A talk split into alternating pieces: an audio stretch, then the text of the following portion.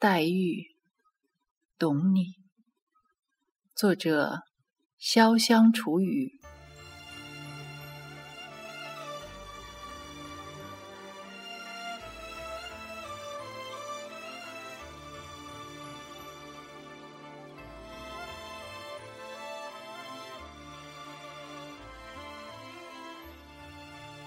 偷得梨蕊三分白，借得梅花一缕魂。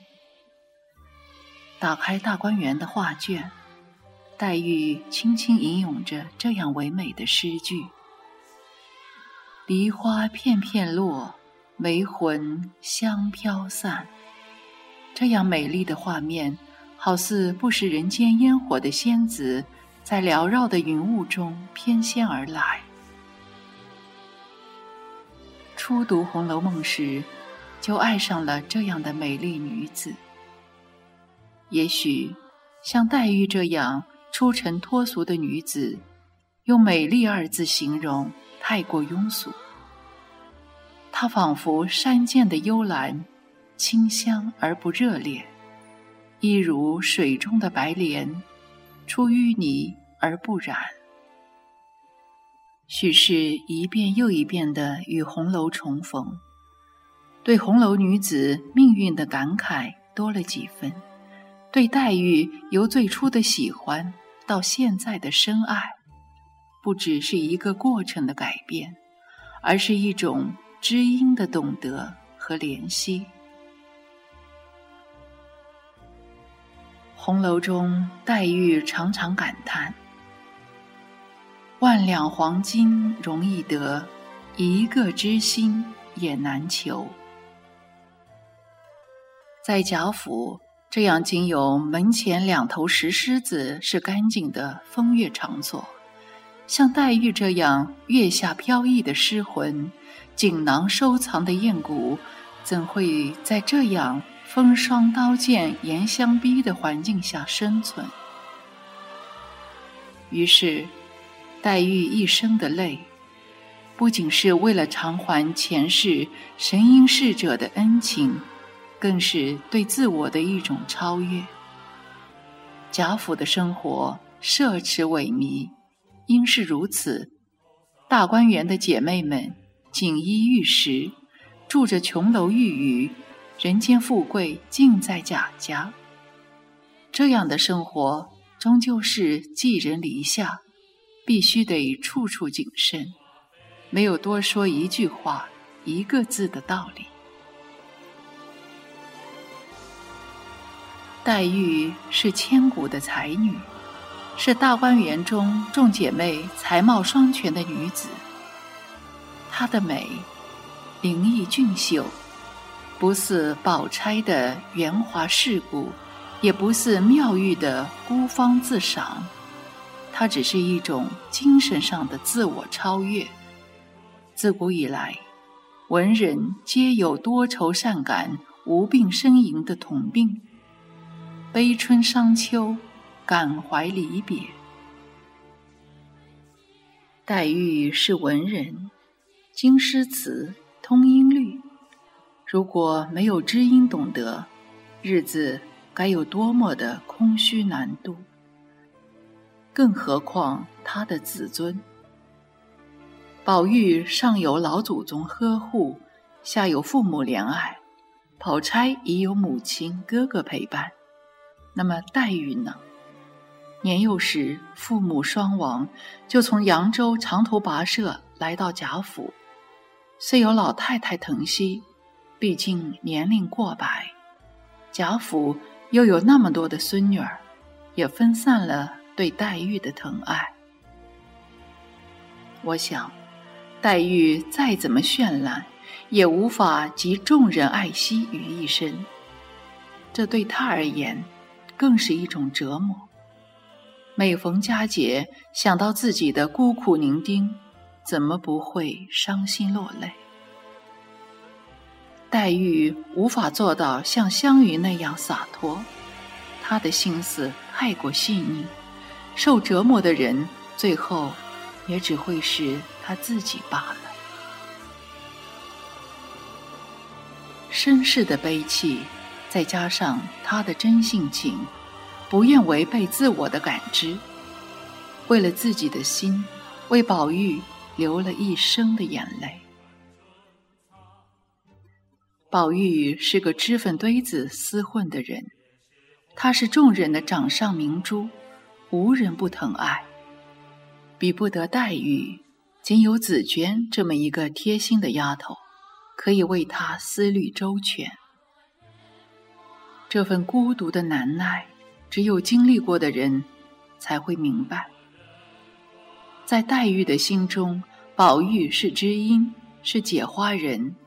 可是，既有木石前盟，何须金玉良缘呢？既有黛玉的痴情守护，何须宝钗的假意陪伴？曹雪芹这样做的目的，只是为了增添整个故事的悲剧色彩，也只会让读者更加怜惜这个女子。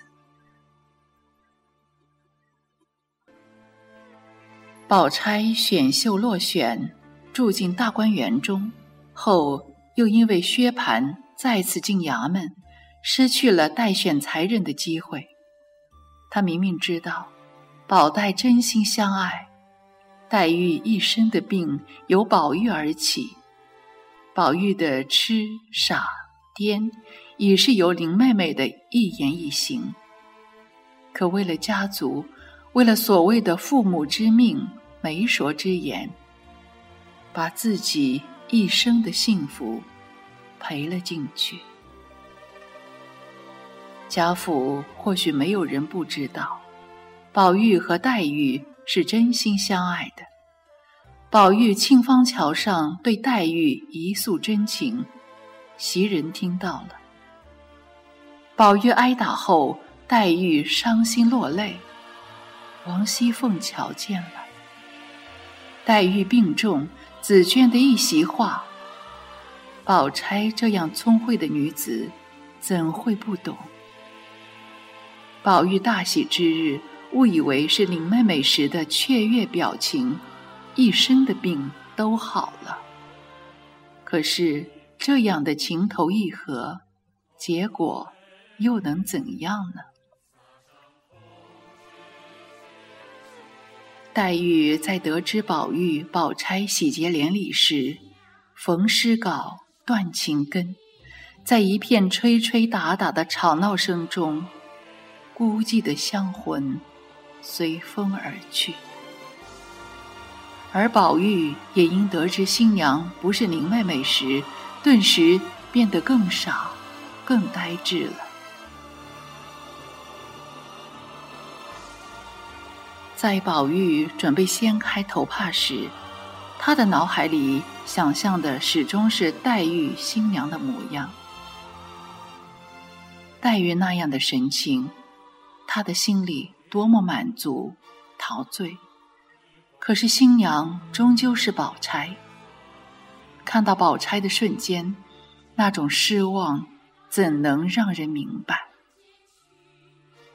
当你站在青藏高原看风景时，突然间脚下一滑，整个人重重的跌了下来，这样的失足成了千古恨。更何况……这是一辈子的幸福。不知古时两个素未谋面的人是怎样度过一生的？若是遇到孙少祖这样的豺狼，离死亡仅有一线之隔；若是遇到贾琏这样拈花惹草的人，何来的幸福呢？而宝玉和黛玉前世是天上的神仙，他们的爱一定要是轰轰烈烈的，这样才不枉费来到人间一遭，才不辜负良辰美景。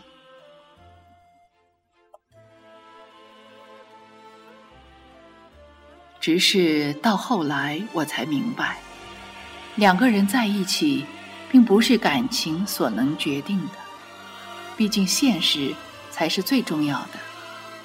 万般无奈之下，宝玉只有在回忆中度过，独自一个人忍受这份寂寞。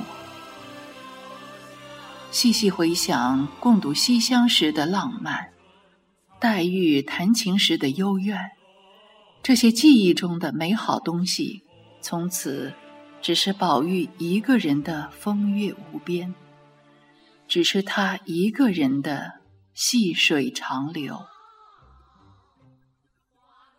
宝玉回到寂寥的潇湘馆，往昔的一幕幕在脑海中闪现而来。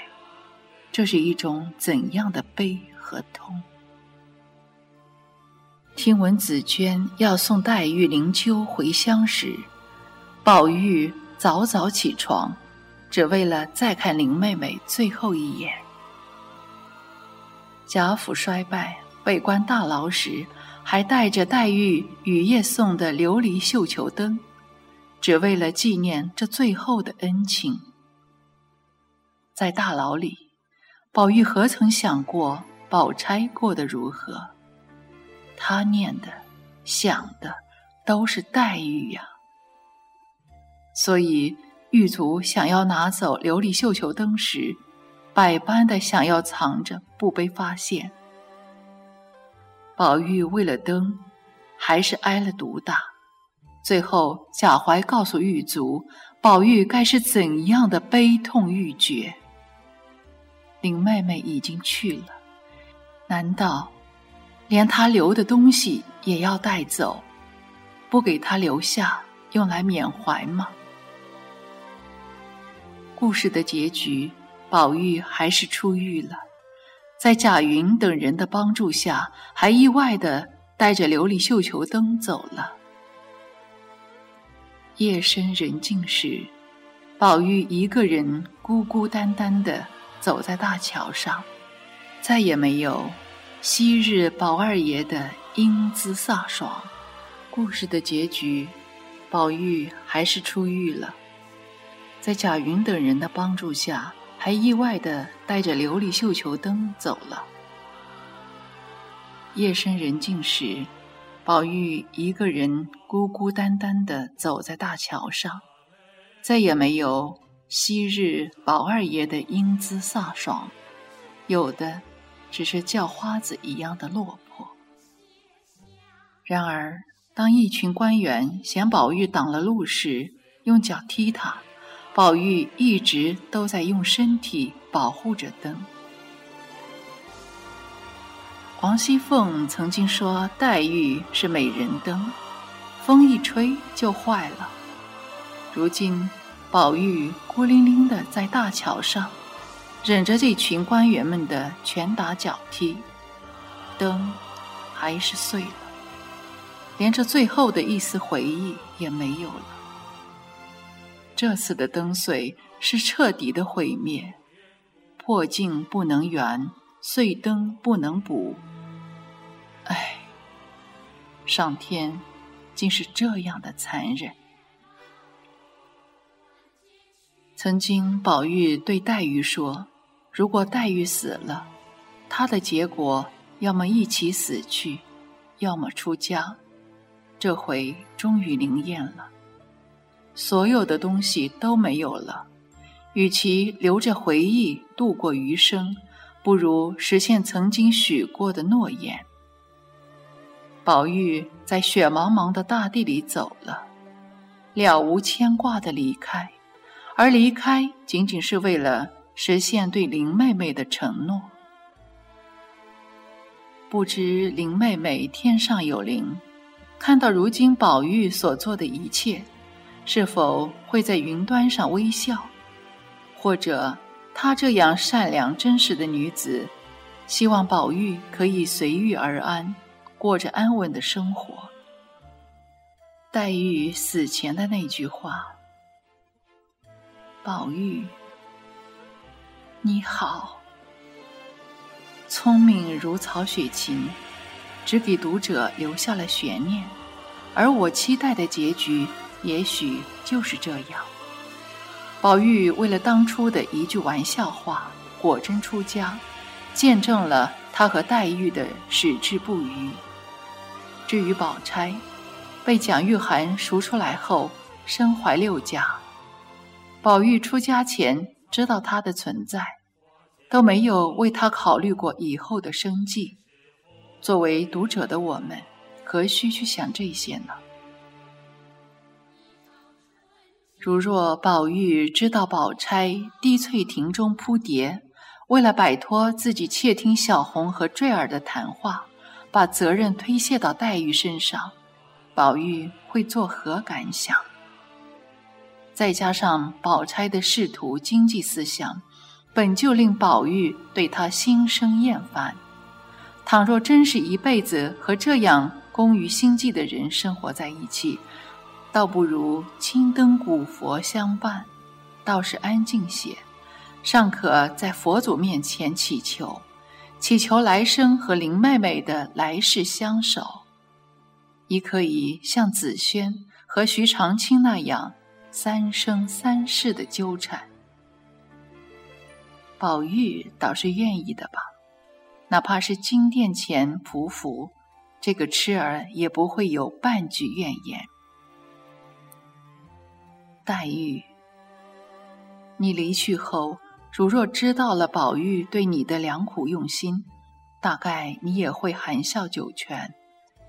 我终究是懂你的那个女子，懂得你的薄凉已是太过深情，懂得你宁为玉碎，不为瓦全的贞洁。你的真情已是没有白费。宝玉在佛祖前朗诵的真言。想必你是听到了，明白了，你这一生的泪没有白流。天若有情天已老，但愿来生，宝玉和黛玉能够相知相守，共看陌上花开。那时，没有贾府的浑浊，没有父母的苛责，没有众人的仕途。仅有和林妹妹的厮守，心有灵犀，这份懂得，想必就是世间最为珍贵的祝愿。